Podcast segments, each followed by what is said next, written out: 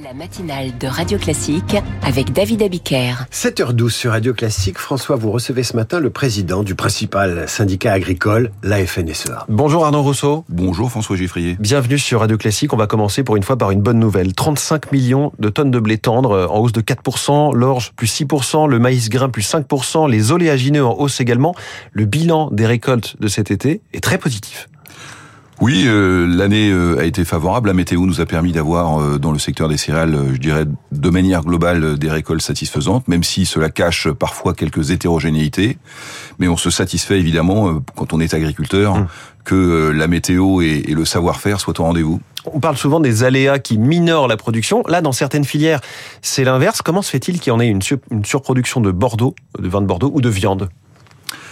Alors d'abord, on a en viande pas de surproduction, hein. on a beaucoup d'importations. Je, veux redire ici que dans tous les secteurs de la viande, on importe, y compris dans le porc qui est passé euh, en dessous de l'autosuffisance. Mais je lisais cette semaine qu'on avait du mal à écouler certains stocks. Alors c'est exact, notamment euh, dans, euh, dans des parties de, de, de, viande travaillée, mais je redis qu'en ce moment, la, la problématique du monde agricole, c'est l'importation massive de volailles ukrainiennes dans des conditions de marché qui ne permettent pas au marché français de, de se maintenir. Et puis, vous savez, on importe aussi euh, beaucoup de viande bovine. Près d'un quart de la viande bovine consommée en France est importée, notamment euh, du Brésil, dans des conditions de production qui nous interrogent. Donc, euh, le sujet, c'est que globalement, on a une production cette année satisfaisante, notamment en végétal, mais en animal, on a de, vraies préoccupations, et c'est ce qu'on a vu au, au Spas à qui est le grand salon de l'élevage de la rentrée. Le grand salon d'où vous rentrez.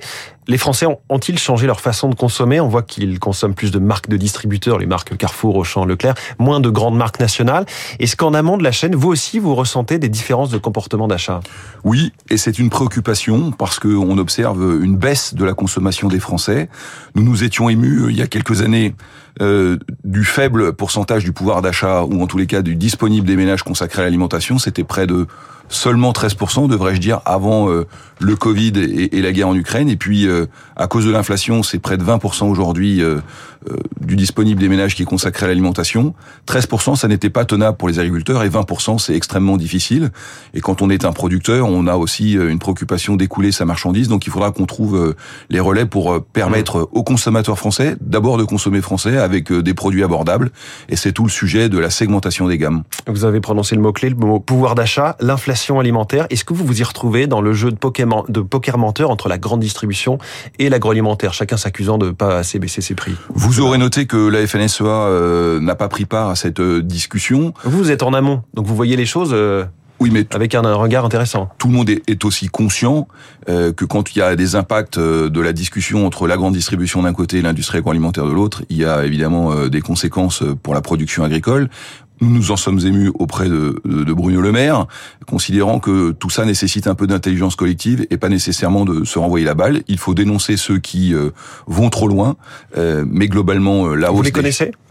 Bah, écoutez, Bruno Le Maire en a cité un certain nombre, hein, donc euh, voilà, moi je n'ai pas le regard euh, global qui est le sien. Euh, ce qui est sûr, c'est que dans nos exploitations agricoles, eh bien, on a aussi subi la hausse de l'énergie, on a aussi subi la hausse des salaires, et que évidemment nos charges agricoles ont augmenté de 22% sur les deux dernières années. Et comme toutes les entreprises, évidemment, on a besoin de les répercuter. Vous êtes par ailleurs le président du groupe Avril, qui possède la marque d'huile Le Sieur, entre autres. Est-ce qu'il faut en finir avec les négociations commerciales annuelles à date fixe? En tous les cas, il faut donner de la lisibilité aux entreprises pour qu'elles puissent euh, de manière euh, régulière anticiper. Je veux redire ici que dans les contrats que, que, le groupe Avril négocie avec euh, ses partenaires, il y a des clauses de renégociation qui sont prévues et qui sont à la hausse comme à la baisse. Et si nous atteignons le seuil du, de la renégociation, eh bien, elle s'ouvre. Et donc moi, je, je me méfie de ça. Et, et d'ailleurs dans le propos de Bruno Le Maire qui consiste à dire on va le ravancer au, 15 janvier, puis c'est ce qu'il a annoncé. Moi, je dis plutôt qu'on ne peut pas tous les ans euh, négocier la date d'ouverture des négociations. Il faut peut-être avoir une discussion plus globale. Hum. Arnaud Rousseau, président de la FNSEA, il y a des inquiétudes euh, autour de certaines filières, dont la filière lait, qui se dépeuple. Est-ce que la France ne sera bientôt plus autosuffisante en lait? Alors nous n'en sommes pas là encore aujourd'hui, mais c'est vrai que attirer des talents euh, dans ce métier de la production laitière, c'est une vraie gageure. D'abord parce que euh, nous sommes aujourd'hui moins de 50 000 éleveurs laitiers en France, et ça c'est une vraie préoccupation.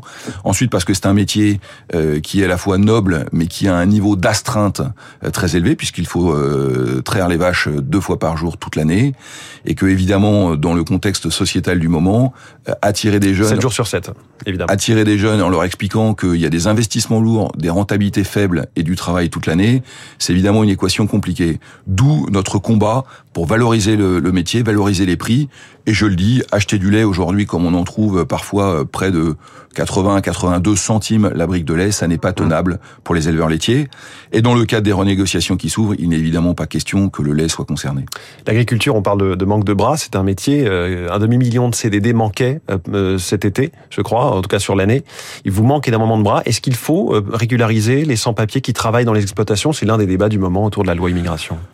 En tous les cas, on a d'abord besoin de reconnaître que l'agriculture est un métier en tension et que évidemment. Oui, pour l'instant, c'est fou, hein, mais ça n'est pas classé comme un métier en tension. Pas totalement, et, et donc nous le demandons ardemment parce qu'on sait très bien qu'à l'époque du ramassage des fruits, des légumes, au moment et nous en sommes, euh, nous sommes en plein dedans des, des vendanges, il faut trouver euh, des, des, bras pour faire ces, ces, travaux, et que globalement nous ne les trouvons pas en France. D'où les sujets euh, nécessaires de relais d'une main d'œuvre étrangère.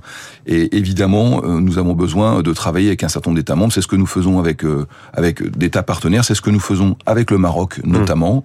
Euh, mais euh, les sujets de régularisation doivent se faire dans des conditions extrêmement encadrées. En tous les cas, les contrats qui sont travaillés avec l'Office français de l'immigration sont des contrats qui sont calés dans le temps et qui prévoient évidemment euh, d'encadrer tout ça pour éviter évidemment de l'immigration clandestine. Autre bataille politique, économique, sociale, la préparation du budget 2024. La suppression progressive de l'avantage fiscal sur le gazole non routier dont bénéficiaient les agriculteurs, 2,8 centimes de plus euh, par litre de carburant en 2024, c'est ce que ça va coûter aux agriculteurs. Est-ce que c'est soutenable cette hausse? Et qui va être progressif chaque année. Hein. En tous les cas, c'est le signe clair que veut donner l'agriculture à sa préoccupation de la décarbonation euh, des activités économiques et singulièrement de l'agriculture.